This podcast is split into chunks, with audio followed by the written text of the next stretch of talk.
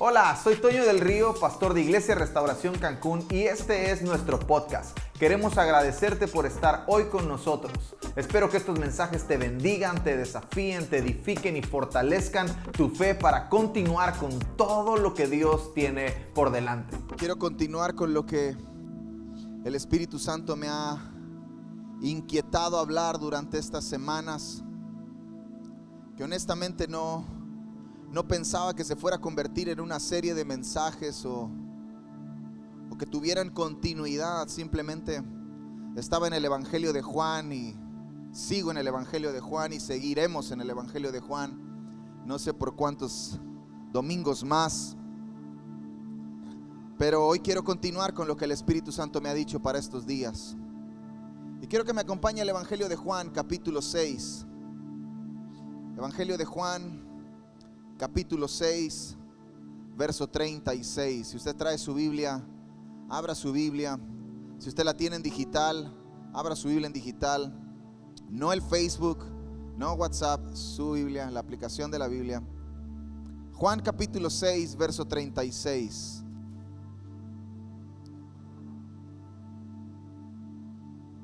Jesús le respondió, vamos a leer desde el verso, verso 35, perdón, verso 35.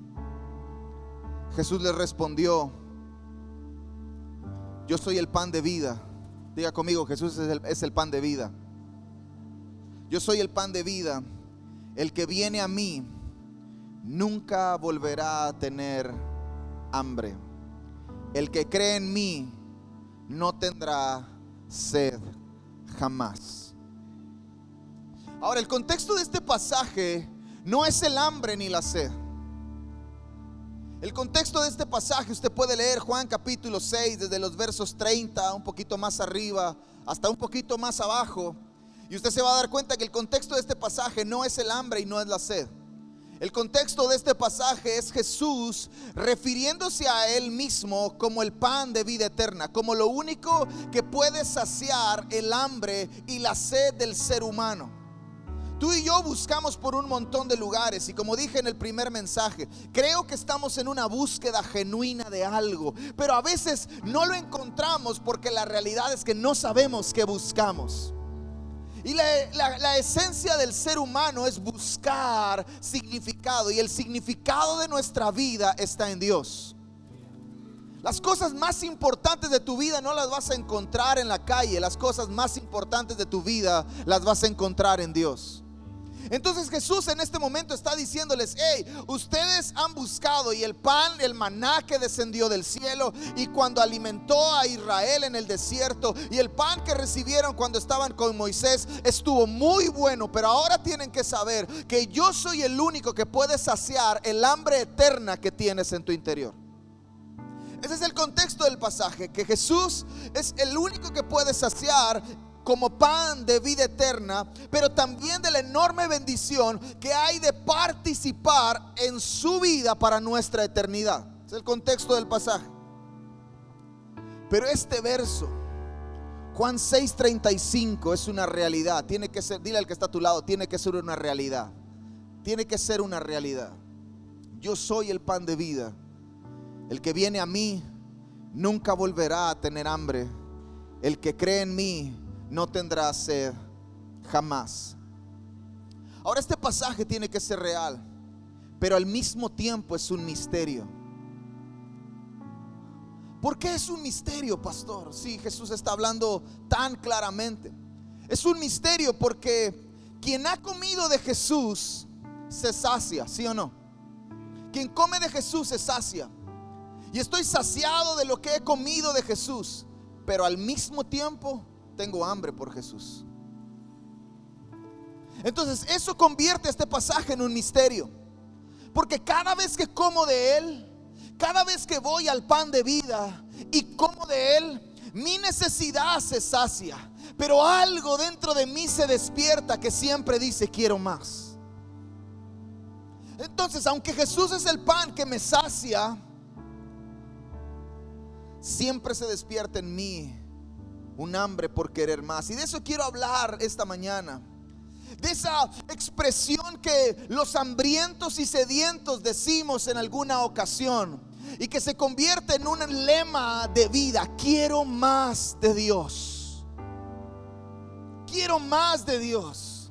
Algunos de nosotros llevamos un montón de años en la iglesia. Algunos de nosotros llevamos un montón de años en la vida cristiana. Algunos decimos, nos atrevemos a decir que somos de cuna cristiana, aunque el de cristiana nomás la cuna. Porque ni el trapito que le regalaron es cristiano. Pero la realidad de nuestra vida está en esta frase, quiero más de Dios. Porque, amados, si Salomón escribe, ni los cielos de los cielos lo pueden contener. ¿Qué me hace pensar a mí que 14 años de caminar con Él pueden contener la realidad de Dios? No lo sé todo, pero tampoco lo he conocido todo y yo quiero más de Él. ¿Y sabe cómo se llama eso? Hambre y sed. He comido del pan de vida, me he saciado mi necesidad y al mismo tiempo esa saciedad genera un hambre que me hace querer más de Dios. Y el título del mensaje de esta mañana es hambre y sed. Y quiero que me acompañes al segundo libro de Timoteo, la segunda carta que le escribe el apóstol Pablo a Timoteo. El capítulo 1 en el verso 14.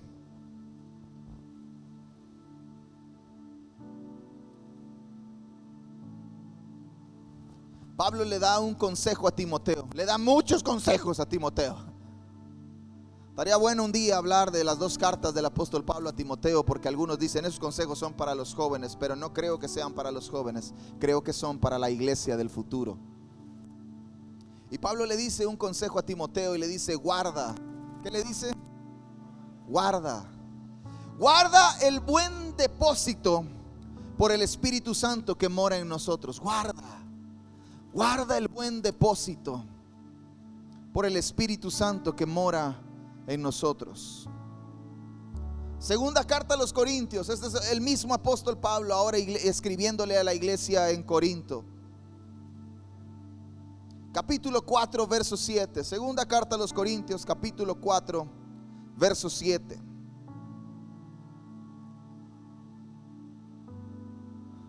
¿Ya está ahí? Pero tenemos este tesoro en vasos de barro para que la excelencia del poder sea de Dios y no de nosotros. Pero tenemos este tesoro.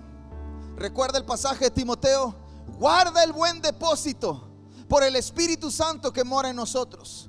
Pablo le escribe a Corinto y le dice, tenemos este tesoro en vasos de barro. Entonces, de este pasaje podemos aprender dos cosas importantes antes de entrar en el contexto o en el, en el, tema de hoy. Número uno, tú y yo somos un depósito. Alguien puede levantar su mano derecha y decirle al cielo, yo soy un depósito, yo soy un depósito, soy un depósito. Y número dos, Dios quiere derramar algo. Eres un depósito para que Dios derrame algo. Yo soy un depósito, soy un lugar donde Dios puede derramar algo. ¿Qué es lo que Dios puede derramar? Dios puede derramar un montón de cosas. Dios puede derramar su unción. Dios puede derramar su favor. Dios puede derramar su gracia. Dios puede derramar su bendición. Dios puede derramar un montón de cosas. Su amor ha sido derramado por nosotros, en nosotros por el Espíritu Santo. Dios puede derramar un montón de cosas. Pero al depósito hay que prepararlo. Dile el que está a tu lado, hay que prepararlo. Al depósito hay que prepararlo. El depósito requiere una preparación. Y lo que Él quiere derramar, tengo que buscarlo. El depósito se prepara y lo que Él quiere derramar es mi responsabilidad buscarlo. Pues aquí estoy, Dios, haz lo que tú quieras. Si me quieres dar algo, si es tu buena voluntad que me des algo.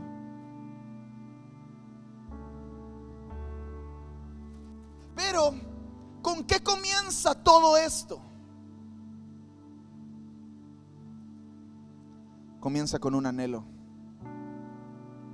Comienza con un deseo aquí adentro. Con un deseo en el corazón, con un deseo en el espíritu, con un anhelo aquí profundo que nos hace decir, yo quiero más de Dios. Quiero más de Él. No estoy conforme. 14 años han sido muy buenos. Muy buenos. Pero por lo menos me quedan unos 90 años sobre esta tierra.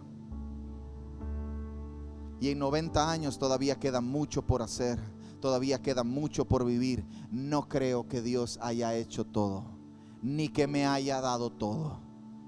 Entonces el depósito lo tengo que preparar y lo que Dios quiere derramar sobre mí lo tengo que buscar. Ahora lo que yo puedo contener, escúcheme bien, lo que tú y yo podemos contener está determinado por el tamaño del depósito.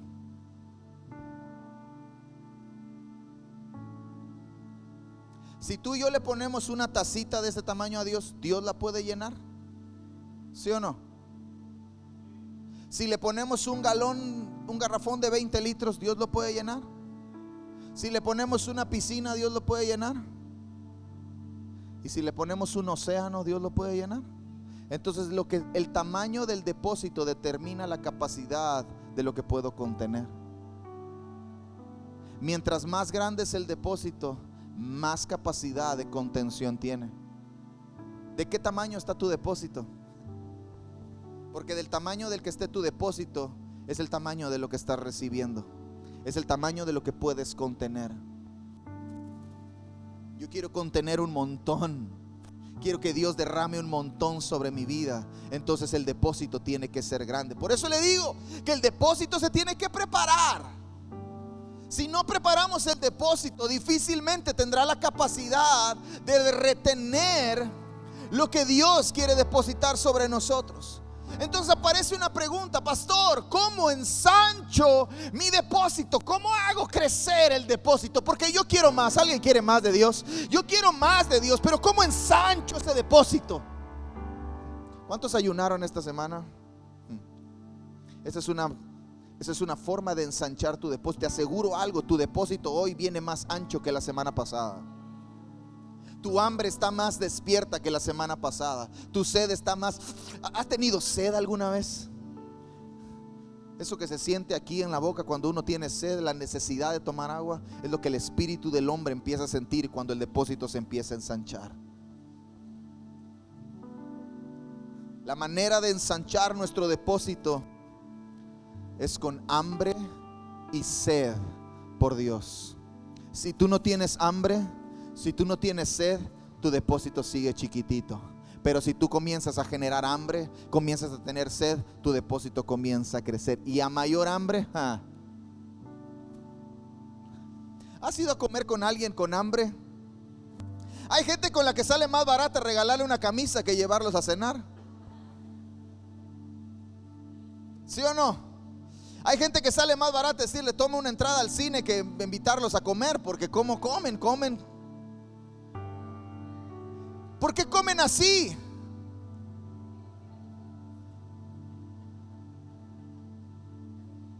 Se ven flaquitos, ¿verdad? Se ven flaquitos, pareciera que no comen nada. Pero cuando le entran, le entra. Porque el estómago ocupa más espacio que todos los demás. Está grande el depósito. Entonces la capacidad de contener lo que Dios quiere derramar sobre mí lo determina el tamaño de mi depósito. ¿Y cómo ensancho mi depósito? Hambre y sed. Hambre y sed. Quizá eres como yo. ¿Alguien tiene más de cinco años de cristiano aquí? Levanta tu mano, tienes más de cinco años. Quizá eres como yo que un día tuvo mucha hambre y mucha sed. Quizá eres como yo de los primeros días, los primeros años, los primeros meses. Me estaba literalmente muriendo de hambre. Me comía todo, me tomaba todo, me comía todas las veces que podía, todo el tiempo que podía. Había reunión, ahí estaba. Había oración, ahí estaba. Abrían la iglesia, ahí estaba. Cerraban la iglesia, ahí estaba. Es más, yo ni siquiera era el velador de la iglesia y terminaba velando en la iglesia. Quizá eres como yo, que los primeros días te estabas muriendo de hambre y comías. Y sí, pastor, ¿qué hay que hacer?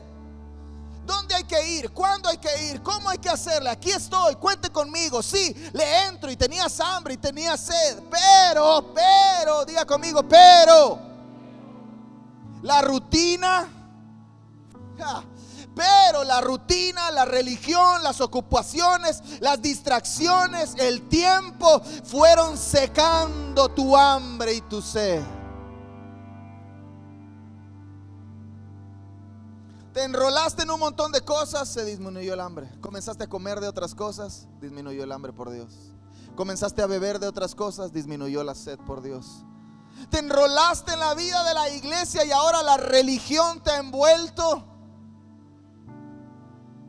disminuyó tu hambre, disminuyó tu sed. Antes no tenías tantas ocupaciones y tenías tiempo. Y ah, no, ahora como eres el superintendente de la intendencia de los intendentes que intentan hacer algo. No, ahora no puedo, pastor. Disminuyó tu hambre, disminuyó tu sed. Alguien te lastimó. Ay, es que me han lastimado por años.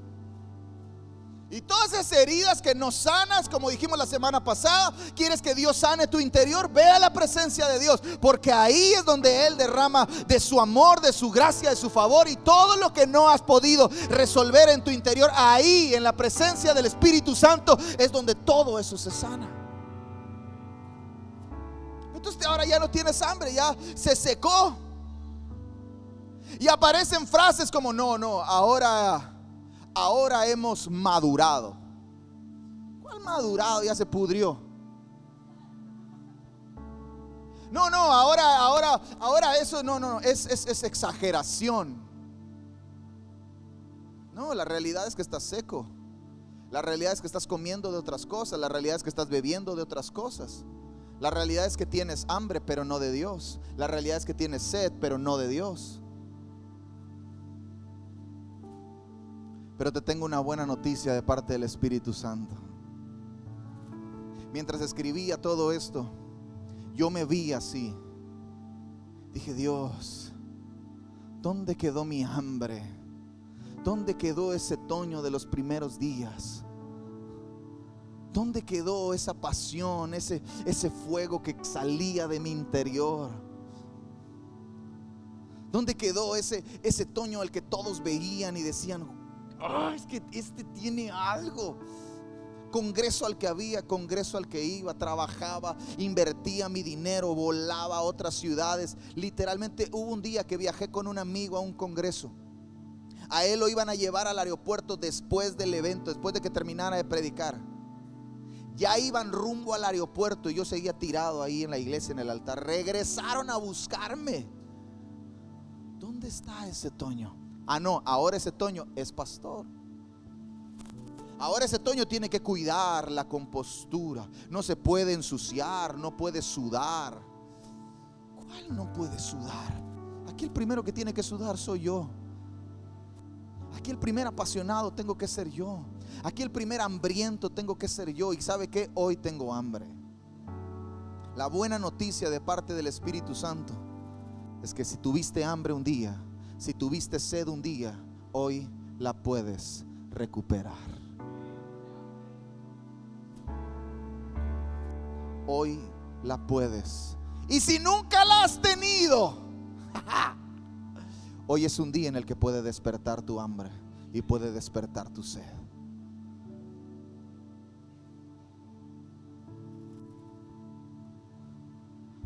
Amada iglesia, familia, debemos aceptar y reconocer que hay tantas distracciones a nuestro alrededor que es muy fácil, es mucho más fácil dejar de tener hambre y sed que tener hambre y sed.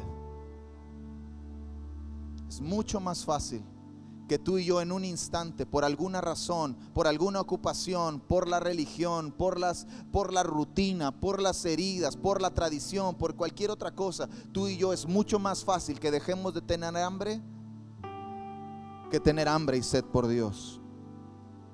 con cualquier cosa nos saciamos. O por el contrario, estamos tan vacíos intentando llenarnos con todo.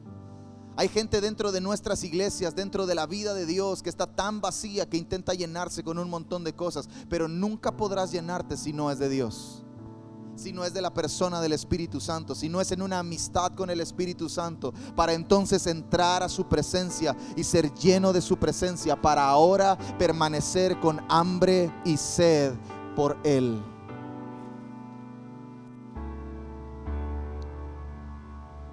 Hoy creo que es el tiempo de pagar el precio. Hoy creo que es el tiempo de pagar el precio. Dile al que está a tu lado, hoy es el tiempo de pagar el precio. Hoy es el tiempo de pagar el precio para recuperar nuestra hambre. Hoy es el día en el que podemos recuperar nuestra hambre y si nunca la hemos tenido, hoy es el día en el que puede despertar tu hambre. Para luego, escúcheme bien, para luego enseñarla. Solo los hambrientos contagian a los hambrientos. ¿Alguna vez te han platicado de un restaurante muy bueno? ¿Alguna vez te han contado una comida muy buena que sirven en un restaurante? ¿Cómo te quedas? Tengo ganas de ir ahí. Quiero ir ahí. Ya me dio hambre. ¿Sí o no? Ay, quiero, quiero comer eso. Te empiezan a describir el platillo y te lo empiezas a imaginar y empieza ya hasta, guay, si huele, hasta huele, ¿verdad? te da hambre. Entonces los hambrientos contagian a los hambrientos. Si tú y yo recuperamos el hambre, tú y yo entonces podremos enseñar a tener hambre.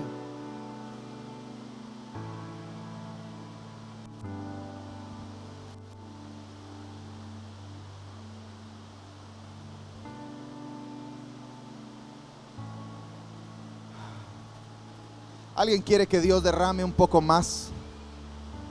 Alguien quiere que Dios derrame sobre su vida algo sin precedentes. Yo quiero que Dios derrame cosas sobre mí que nunca antes había recibido, que todavía no he vivido, cosas que todavía no he hecho. Yo quiero que Dios derrame eso sobre mí. Tengo que pagar el precio. Tengo que pagar el precio de tener hambre. Tengo que pagar el precio de tener hambre y sed por Dios como nunca antes la había tenido.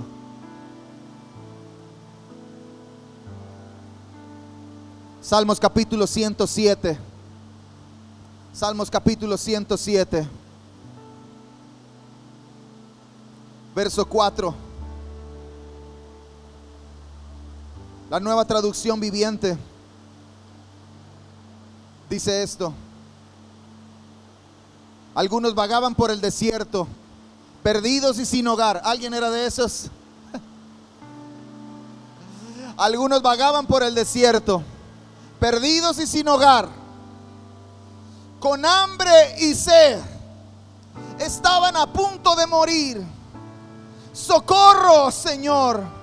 Clamaron en medio de su dificultad y Él los rescató de su aflicción. ¿Alguien era de esos? Yo era de los que clamaba en el desierto, socorro Señor, tengo hambre y sed. Y Él nos rescató de nuestra aflicción.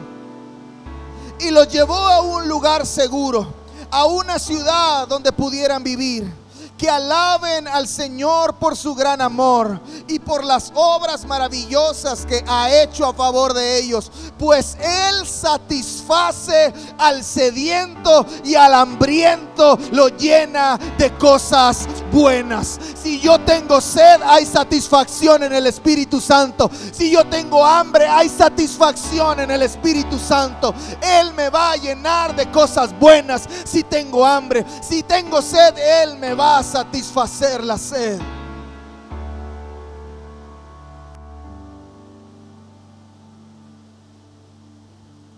Algo de lo que más me gusta del hambre y la sed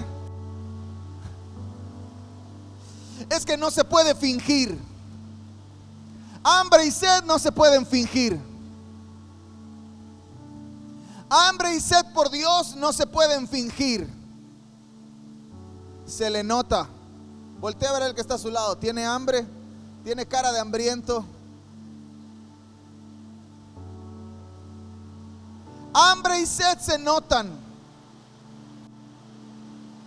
Cuando usted no desayuna, se le nota. Cuando usted no cena, se le nota. ¿Sí o no? Cuando usted no come algo, se le nota. ¿Qué te pasa? Ay, es que no he comido. Te veo la cara así.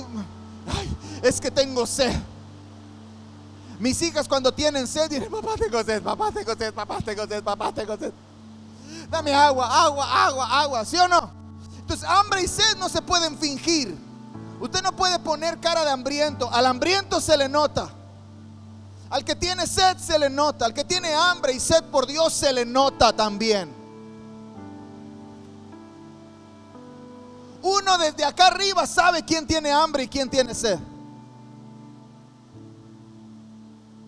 Y sabe quién está saciado.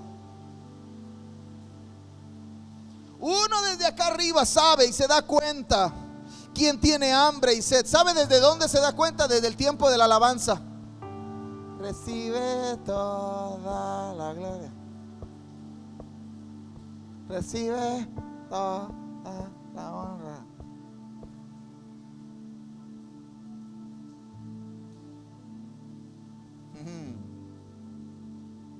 Ah, pero usted quiere venir el domingo y que Dios le hable.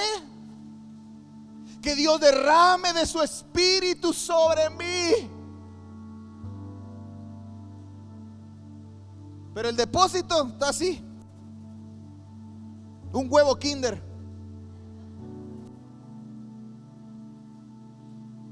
Pero hay otros que vienen con hambre y se quedan todos los lunes sin garganta. Y llegan a casa molidos con los pies. Usted no sabe lo que me duelen los pies cuando llego a mi casa. El lunes lo que me duele la espalda, pero estoy lleno de la presencia de Dios. Se aparece el diablo y lo disipulo. Pero algunos vienen con su huevito kinder así chiquitito. Se aparece el diablo el lunes. Ay, pastor, es que estoy pasando por una aflicción. Estoy todo desanimado. Claro, pues no tienes hambre. No tienes sed. Tu depósito está así. Pero trae un tinaco. Trae una piscina de esas grandotas. Trae el depósito así de ancho. Y te aseguro que Dios lo va a llenar. Y cuando se aparezcan los problemas, tú vas a vencer.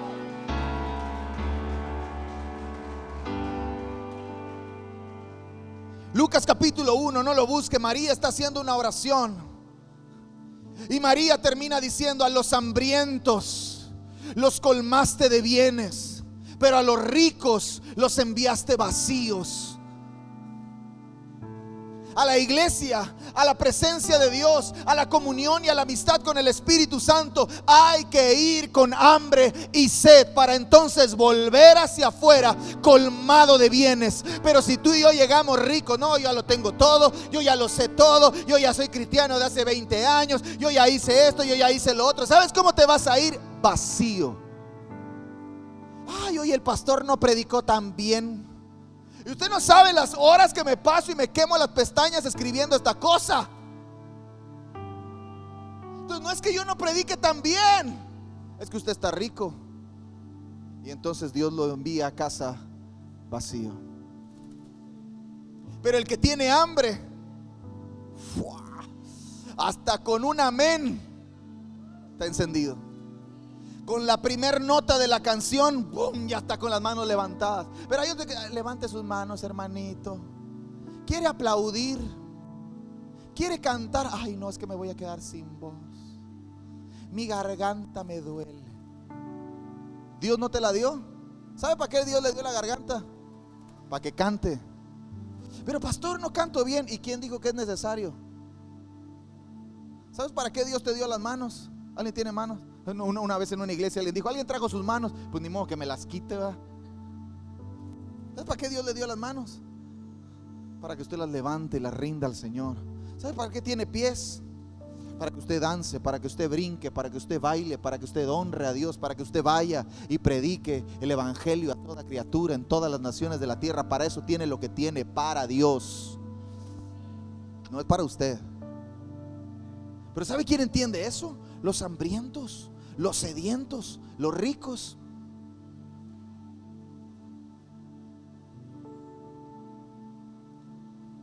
Se nota quien tiene hambre. Ahora voltea a ver al que está a su lado. ¿Tiene cara de hambriento? Un amigo un día me dijo, Toño, al que es tigre, desde chiquito se le ven las rayas. Y eso se quedó en mi corazón. Y yo dije, alguien se acercó conmigo y me preguntó, Toño, fíjate que quiero ir a una escuela y tengo esta otra escuela y tengo esto y qué, ¿qué hago? Y le dije, brother, el que es perico donde quiera canta. A donde vayas. Si tienes hambre y sed por Dios, Dios te va a llenar, el Espíritu Santo te va a llenar y Dios te va a usar. Pero si no tienes hambre y sed, si no tienes hambre y sed por el Espíritu Santo, si no tienes hambre y sed por Dios, a donde vayas vas a estar igual. Puede ir de una iglesia en otra, de una familia en otra, de un país en otro, de avivamiento en avivamiento, de congreso en congreso. Y si usted va sin hambre, es lo mismo que quedarse en la casa a ver la tele.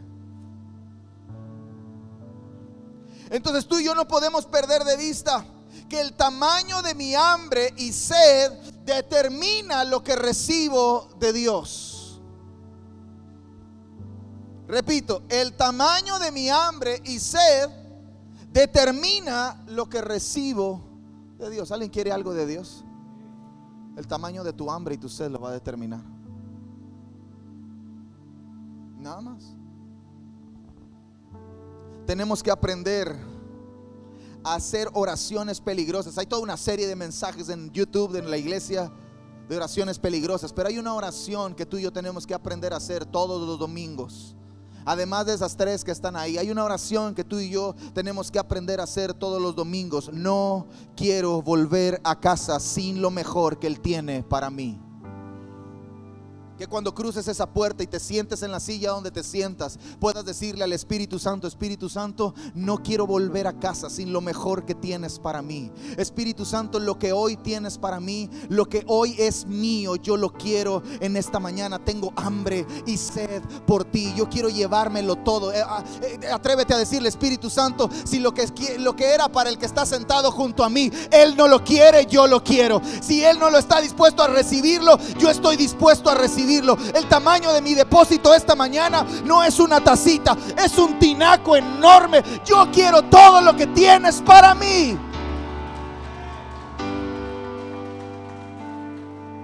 Y te aseguro que no volverás a salir igual de cada domingo. Esa es la oración que tú y yo tenemos que hacer cada domingo. Pero si venimos, bueno, pues ya vine a la iglesia. A ver qué pasa. Es domingo, ¿Qué más hacemos? Pues hay que ir a la iglesia. Te vas a volver igual. Ay, hoy no estuvo tan bueno. Porque Dios está aquí. El Espíritu Santo está aquí. Y Él tiene algo para ti. ¿Qué determina que yo lo reciba? El tamaño de mi depósito. Mi hambre y mi sed por Él.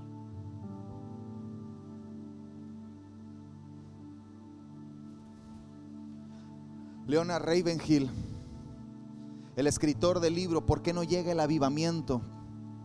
dijo esto. La realidad de algunos que ya no tienen hambre y sed por Dios es esta.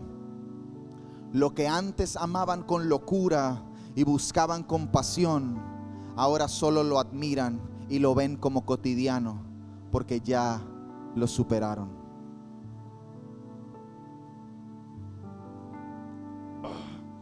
La realidad, repito, de algunos que ya no tienen hambre y sed por Dios es esta. Lo que antes amaban con locura y buscaban con pasión, ahora solo lo admira y lo ve como cotidiano porque ya lo superó. Muchos hemos dicho esto de otras maneras, de, en otras palabras, pero muchos hemos dicho esto. No es para mí. Ya pasó es tu primer amor. Es exageración, es fanatismo. Algunos cristianos dicen eso, eso es fanatismo.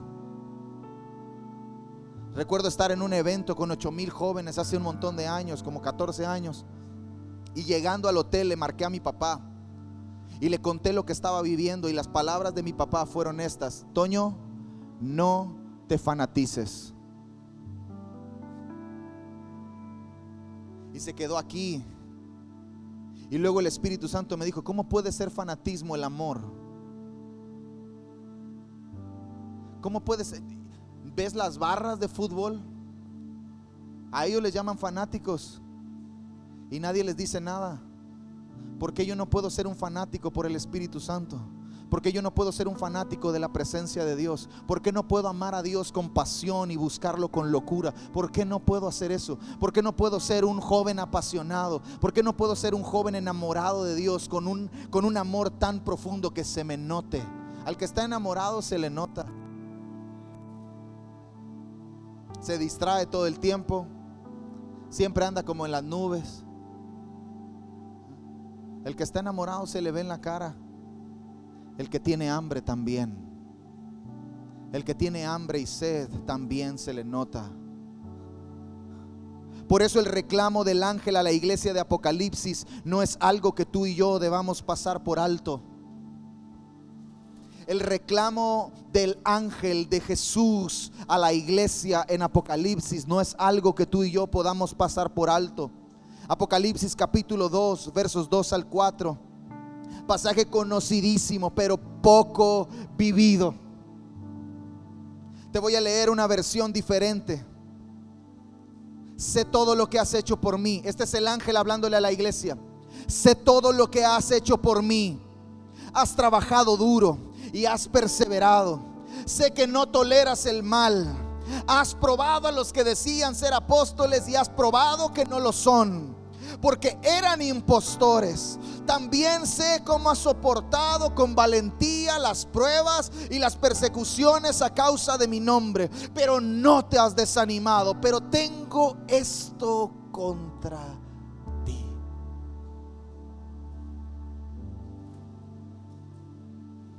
Déjame leerte. ¿Cuántos saben lo que termina el verso diciendo? Que has Vea lo que dice esta versión. Pero tengo esto contra ti. Has abandonado el amor apasionado que me tenías al principio. ¿Alguien se acuerda de sus primeros días? ¿Alguien se acuerda de los primeros días cuando entregó su vida a Jesús, cuando se supo perdonado? ¿Alguien se acuerda de esos días en los que leías la Biblia y derramabas lágrimas porque solamente decía, Él te ama con amor eterno? ¿Alguien se acuerda de esos días donde recibías una promesa de Dios? Cuando yo recibí la primer promesa, la primer cosa que Dios me dijo, y te guardaré por donde quiera que vayas y volveré a traerte a esta tierra, porque no te dejaré hasta que haya hecho todo lo que te he dicho. Lloré 45 minutos, y no es que una hora de rodillas en mi cuarto escuchando a Dios decirme, te voy a llevar y te voy a traer, y hay algo que voy a hacer contigo y no te voy a soltar hasta que yo termine. ¿Te acuerdas de esos días? A esos días es a los que se refiere Apocalipsis. A esos días es a los que se refiere el ángel a la iglesia. Me encanta todo lo que haces. ¿De qué me sirve todo lo que hago? ¿De qué me sirve todo lo que soporto? ¿De qué me sirve todo en lo que estoy bien? Si en lo que Dios considera valioso lo he dejado a un lado. ¿De qué me sirve venir a servir a la iglesia? ¿De qué me sirve tocar acá? ¿De qué me sirve predicar allá? ¿De qué me sirve lavar? ¿De qué me sirve compartir el evangelio? ¿De qué me sirve ir al grupo conexión? ¿De qué me sirve todo eso si lo que Dios considera valioso lo he dejado a un lado? ¿Qué es lo que Dios considera valioso? Amarlo. Amarlo apasionadamente. Amarlo. ¿Cómo ama usted a sus hijos? ¿Daría la vida por sus hijos? Ay, yo todo. Pues Dios espera que haga lo mismo por él, porque un día te va a tocar. Para cómo van las cosas. Un día el chamuco se va a volver loco y. Si soy cristiano. Voy a la iglesia, pero nomás, ¿eh? Ahí nomás. No, no, no, no, no. mis papás son cristianos, yo no.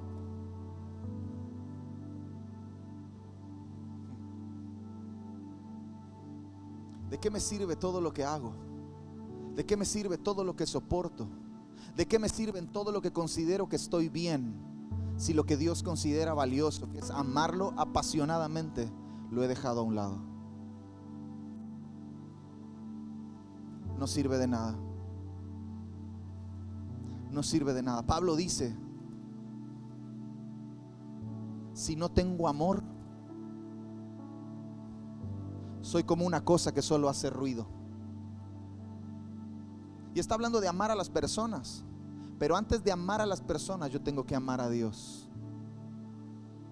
Tú no puedes amar a las personas sin antes amar a Dios primero.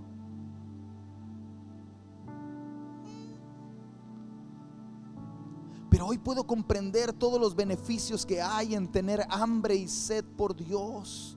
Hoy es la mañana que Dios puede usar para abrir mi entendimiento y decirme, hey, te conviene tener hambre y sed por mí. Joven, señorita, varón, mujer, familia, les conviene, iglesia, les conviene tener hambre y sed por mí. Salmos capítulo 107, versos 35 al 38. Mire lo que hacen los que tienen hambre y sed por Dios pero también convierten desiertos en lagunas y la tierra seca en fuentes de agua. Lleva a los hambrientos para que se establezcan allí y construyan ciudades, siembran los campos, plantan viñedos y recogen cosechas abundantes. ¿Cuánto los bendice? Allí crían familias numerosas y sus manadas de animales aumentan. Yo encuentro cuatro beneficios en tener hambre y sed por Dios. Convertir los desiertos en lagunas. Hay gente que se muere en el desierto. Pero el que tiene hambre y sed por Dios convierte el desierto en una laguna. Ay, es que estoy pasando por un desierto. Si tú tienes hambre y sed por Dios, vas a convertir ese desierto en una laguna. Vas a convertir ese desierto en un lugar, en una fuente. Tierra seca, dice la, otro beneficio, convierte en tierra seca en fuentes de agua. Número tres, cosechas abundantes. Número cuatro, multiplicación. Cuatro beneficios increíbles para aquel que tiene hambre y sed por Dios. Ahora tienes que saber esto, la, el hambre y la sed no transforman, ¿eh? Bueno, algunos sí. Algunos sí se transforman cuando tienen hambre y sed. Algunos sí. Hasta la cara les cambia, ¿verdad? Pero el hambre y la sed por Dios no te transforma. Pero sí te lleva al lugar que lo hace. El hambre y la sed por Dios te lleva al lugar que te transforma. ¿Cuál es ese lugar? La presencia de Dios, la amistad con el Espíritu Santo. Como vimos en el primer mensaje, Gabá, tu casa. El hambre y la sed por Dios te van a hacer salir de aquí esta mañana y volver a casa y decirle, Espíritu Santo, tengo hambre por ti. Estuvo buenísimo el mensaje. Recibí un montón, pero quiero más quiero más. El hambre y la sed te van a hacer levantarte mañana temprano. El hambre y la sed van a permanecer contigo todo el tiempo y te van a despertar algo aquí adentro que te va a hacer decir quiero más. Estuvo, no, no, no puedo esperar a que sea domingo. Yo no sé cómo la gente aguanta de domingo en domingo. y algunos no vienen en domingo. ¿Cómo le hacen?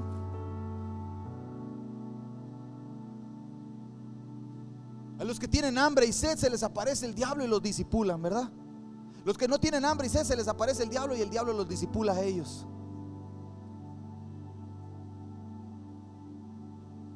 ¿Cómo le hacen? Pero el que tiene hambre y sed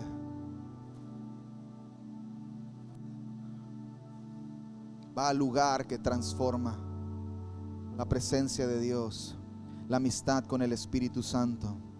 Gabá, tu casa.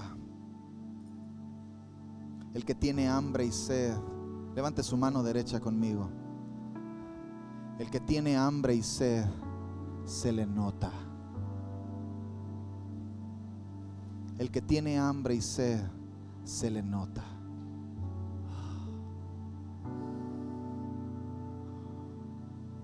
Los momentos de adoración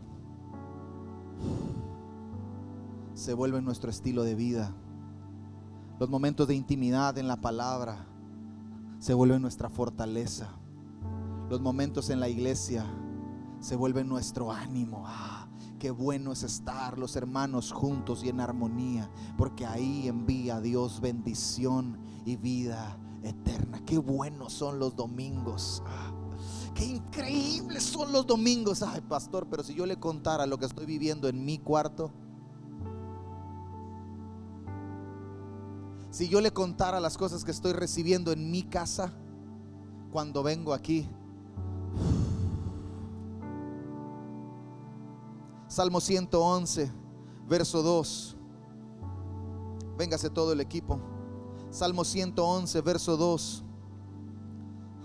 Porque los poderosos milagros, te voy a leer otra versión, porque los poderosos milagros de Dios me asombran. ¿A alguien le asombran los milagros de Dios? A mí me asombran los milagros de Dios, porque los poderosos milagros de Dios me asombran.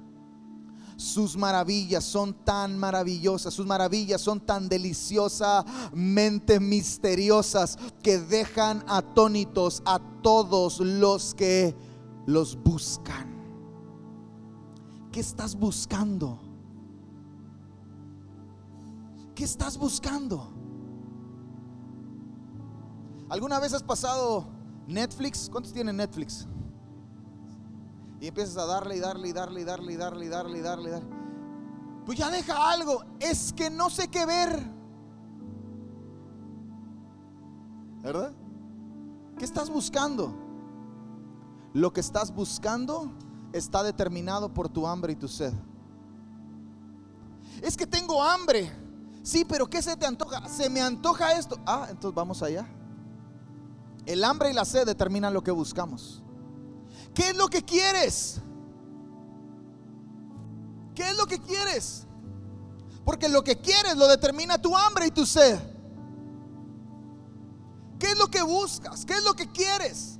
Las dos respuestas es la misma. Lo determina nuestra hambre y nuestra sed. Estoy convencido que tener hambre y sed por Dios es lo que hace que Él se mueva a mi favor. ¿Quieres que Dios se mueva a tu favor? Ten hambre y ten sed. ¿Quieres que Dios se levante a tu favor? Ten hambre y ten sed. ¿Quieres que Dios te hable y derrame algo sobre tu vida que nunca antes has recibido? Ten hambre y ten sed por Dios. Tener hambre y sed por Dios me hace no orar, escúcheme bien, me hace no orar, sino clamar. Y el clamor es muy diferente a la oración.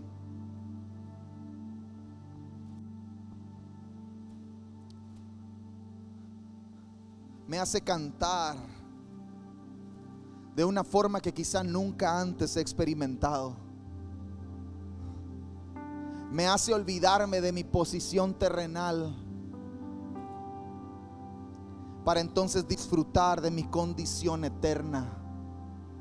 El hambre y la sed me hacen decir, no importa quién soy, no me importa quién me ve, no me importa quién me escucha, si canto bien o no canto bien, si me veo bien o no me veo bien, si me ensucio o no me ensucio. No me importa absolutamente si sudo o no sudo, no me importa nada de eso. Lo único que me importa es adorar al que es digno, aquel que ama mi alma, aquel que amo con pasión, aquel que amo con locura y busco compasión.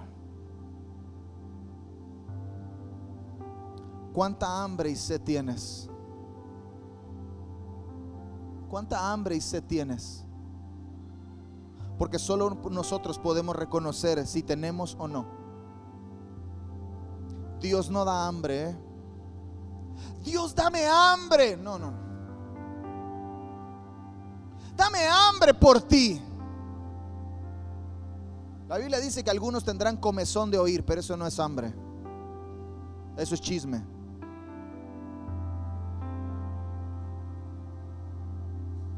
Dios no da hambre. Tú y yo reconocemos si tenemos hambre o no tenemos hambre. Yo lo sé. Se me nota. Se me nota cuando tengo hambre. Se me nota cuando vengo a la iglesia con hambre. Y se me nota cuando vengo a la iglesia lleno. Ah, ya comí. ¿Quieres? Ah, ya comí. el Espíritu Santo pone un banquete frente a nosotros. Y tú, eh, voy a agarrar esto. Porque no tengo hambre. Ah, pero más al rato. Yo les digo a mis hijas, coman ahorita para que más al rato no tengan hambre. Algunos esperan a tener hambre para comer. Y es cuando ya no pueden más. Cuando ya sienten que están en el fondo. Cuando ya se les está acabando la batería. Cuando ya dieron las, cuando ya cometieron errores. Cuando ya tomaron decisiones equivocadas. Cuando ya metieron la pata. Cuando ya no saben a dónde más hacerse, entonces sí. Tengo hambre y sed de ti. Pero qué bueno es Dios que hasta eso en esos momentos Él responde, ¿verdad? Pero Dios no da hambre. Tú y yo reconocemos si tenemos o no hambre y sed por Él. Porque el Espíritu Santo responde a ella. Salmos capítulo 63, verso 1.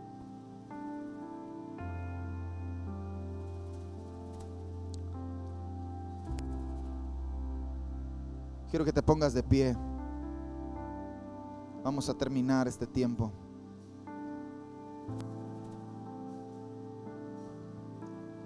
¿Qué dice la versión tradicional? ¿Alguien ya lo tiene ahí? Salmos capítulo 63, verso 1. ¿Qué dice la versión tradicional?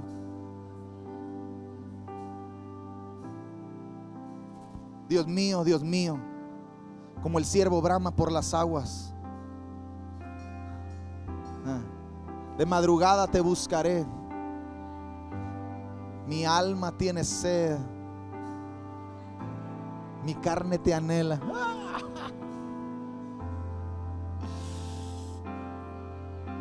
En tierra seca y árida, donde no hay agua, para ver tu poder y tu gloria. ¿Cómo? Así como te he mirado en el santuario. Mire lo que dice esta versión. Oh Dios de mi vida estoy enfermo de amor por ti en este desierto fatigado. Tengo sed con los anhelos más profundos de amarte más, con antojos en mi corazón que no se pueden describir. Tal anhelo se apodera de mi alma por ti, Dios mío.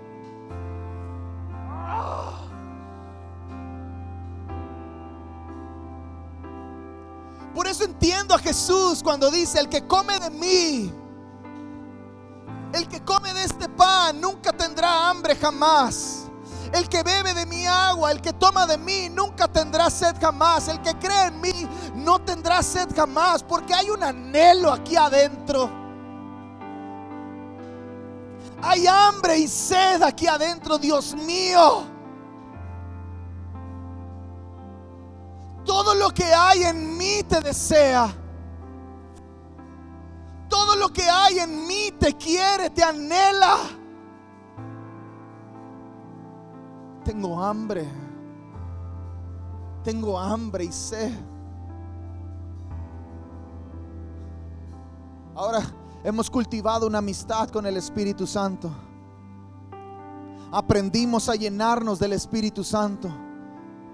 Pero esta mañana yo quiero que aprendas a vivir con el Espíritu Santo.